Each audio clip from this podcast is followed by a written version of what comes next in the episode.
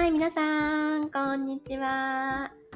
本来の自分を思い出す自分スパークラジオココリッチママへようこそ愛です、えー、こちらのポッドキャストでは自分を制限する笑顔エゴを解放して生まれ持ったギフトを生かしながらご機嫌に未来をクリエイトしていくためのヒントを私の実体験を交えながらお伝えしていきます。ぜひですね、フォローしてもらって家事をしながら、ドライブをしながら、一緒に魂をスパークさせていきましょうね。はい。というわけで皆さん、お久しぶりでございます。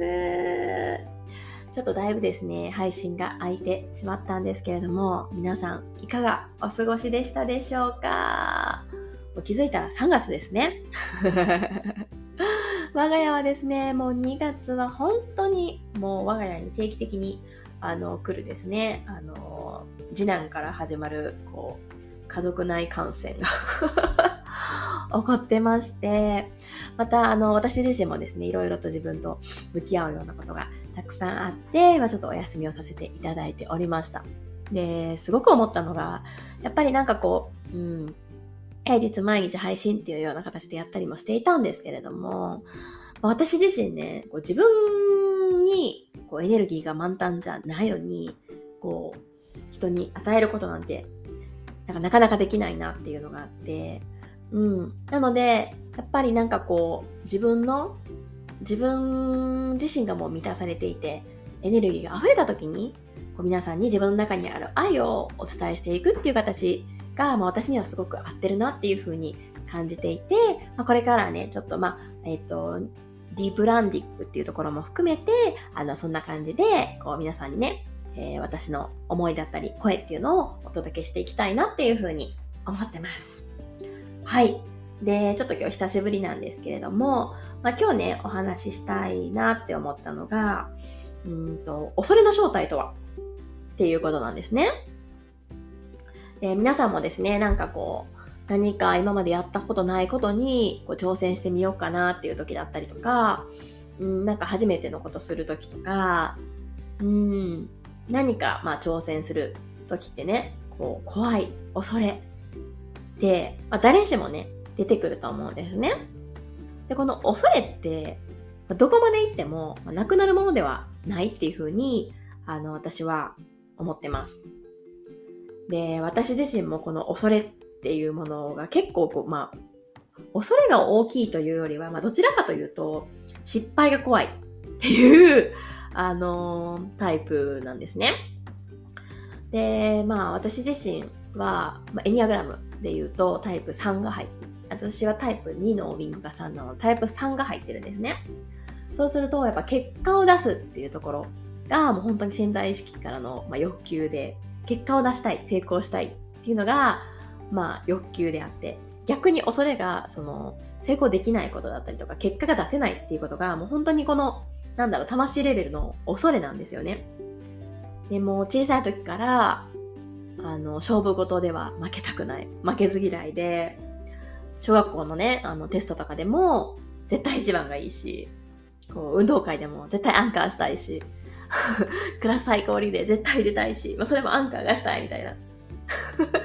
感じで、もうなんかもう一番じゃないと嫌だみたいな感じだったんですね、小さい時は。うん。で、まあ、それが大きくなると、いろいろとね、まあ、一番になれない経験もたくさんするんだけれども、じゃあなんかこう、例えば、うん、アメリカに学生時代ね、留学してたんですけれども、そういった、そういう機会がある時も、なんかこう、留学させてもらったからには、こう結果を出してお母さんに認められたいみたいな感じで、なんか、こう、 TOEIC のスコアとかをね、すごく、うん高められるように猛勉強したりとか、まあ、とにかくそうやってなんかこう頑張った証拠、うん、私はすごいって他人から認めてもらえるような証拠を必死でこう探しながら生きて必死でその結果を出すっていうような生き方をしてきたんですよね。うん。そう。でも、まあまあ、それこそ、まあ、私は中学受験をしているので、まあ、中学受験をして、奈良のね、田舎の小学校だった時は何でも一番なんてことも難し、私にとっては、当時の私にとってはそんなに難しくなかったんだけども、中学受験をして京都の学校に行くと、まあね、あの関西中から賢い子、運動できる子なんていくらでもいるじゃないですか。で、まあそんなにこう、あ、私よりすごい人っていっぱいいるんだっていうことに気づいたりとか、まあ、もっともっと大きくなってこう社会人になるともう本当にね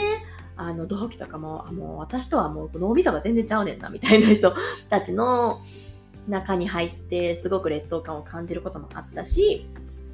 あとはもう子育てなんてねどんなに自分が努力してもこう自分ではどうしようもないこともいっぱいあるじゃないですか。で、まあそんな中で、こう、でもそれでもこう数字として結果が出せるものとかっていうのは結構必死で食らいついてやってきたんですよね。うん。で、なんでそれを、その、なんだろう、食らいついてやってきたのは何が怖かったかな？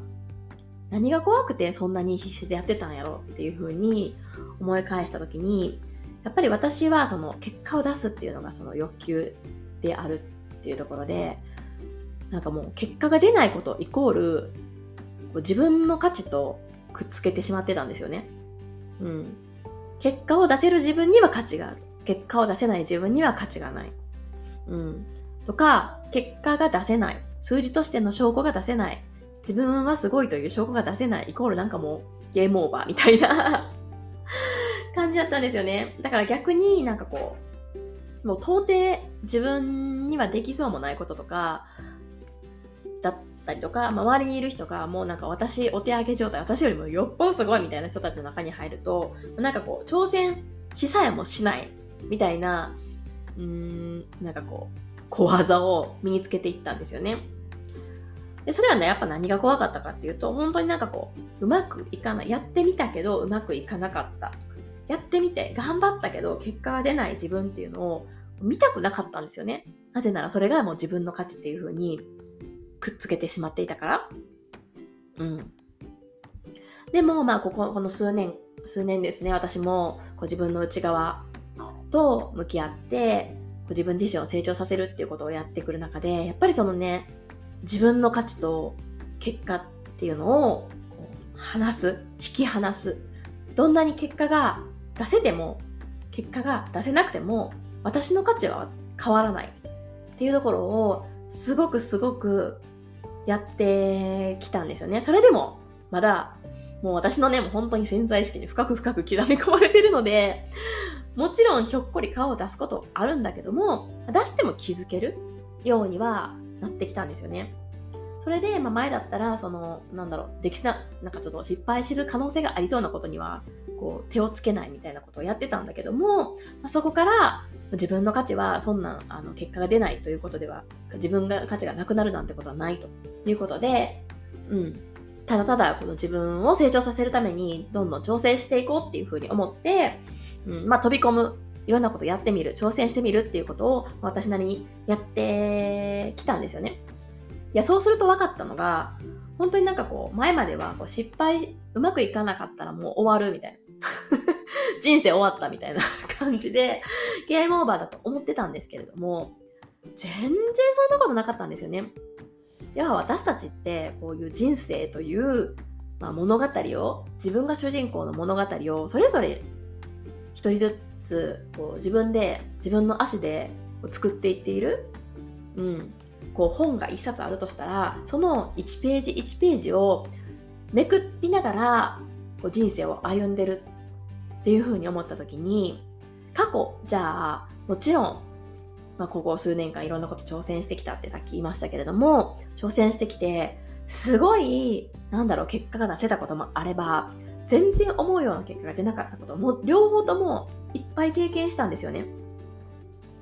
うん。で、そうすると、なんかこう、前までは失敗、思うようにいかない、結果が出ないことが、もう本当に人生終わったとか、もうそれでも私の物語終わるっていう感覚やったんですけれども、そうじゃないなっていうことに、すごくまあ自分の実体験として感じたんですよね。今、過去を振り返ってみて、思うようにいかなかったそういう経験たちを振り返るともうそこで人生終わったどころかそこでゲームオーバーどころかそこからものすごい自分の内側が成長してそこから気づきを得て新しい、うんと、アイディアが浮かんだりして本当なんかねそれがターニングポイントになってるっていうことがすごくいっぱいあることに気づかされるんですよね。うん。だから何か新しいことを挑戦するときに怖いっていう思いって誰でも出ると思うんですよね。失敗したくないとか、こう思われたらどうしようとか。で、やってみて、いつもうまくいくわけじゃないと思うんですよ。でもそれでも、そのやってみて、そのやってみたことによる恩恵っていうのはめちゃくちゃ大きいし、何も減るものはないし、自分の価値も一切変わらないし、本当にそれらの経験があるから今の私があるなって感じることがめちゃくちゃいっぱいあったんですよね。うん。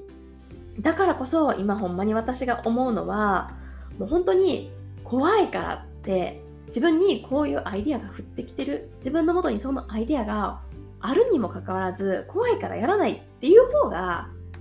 ゲームオーバーやなっていうふうに思うんですよね。もうそこから変化がない。っていうゲームオーバーやなっていうふうに思ってて。逆にもちろん怖い。けどもその怖さっていうのを超えてやってみた先に、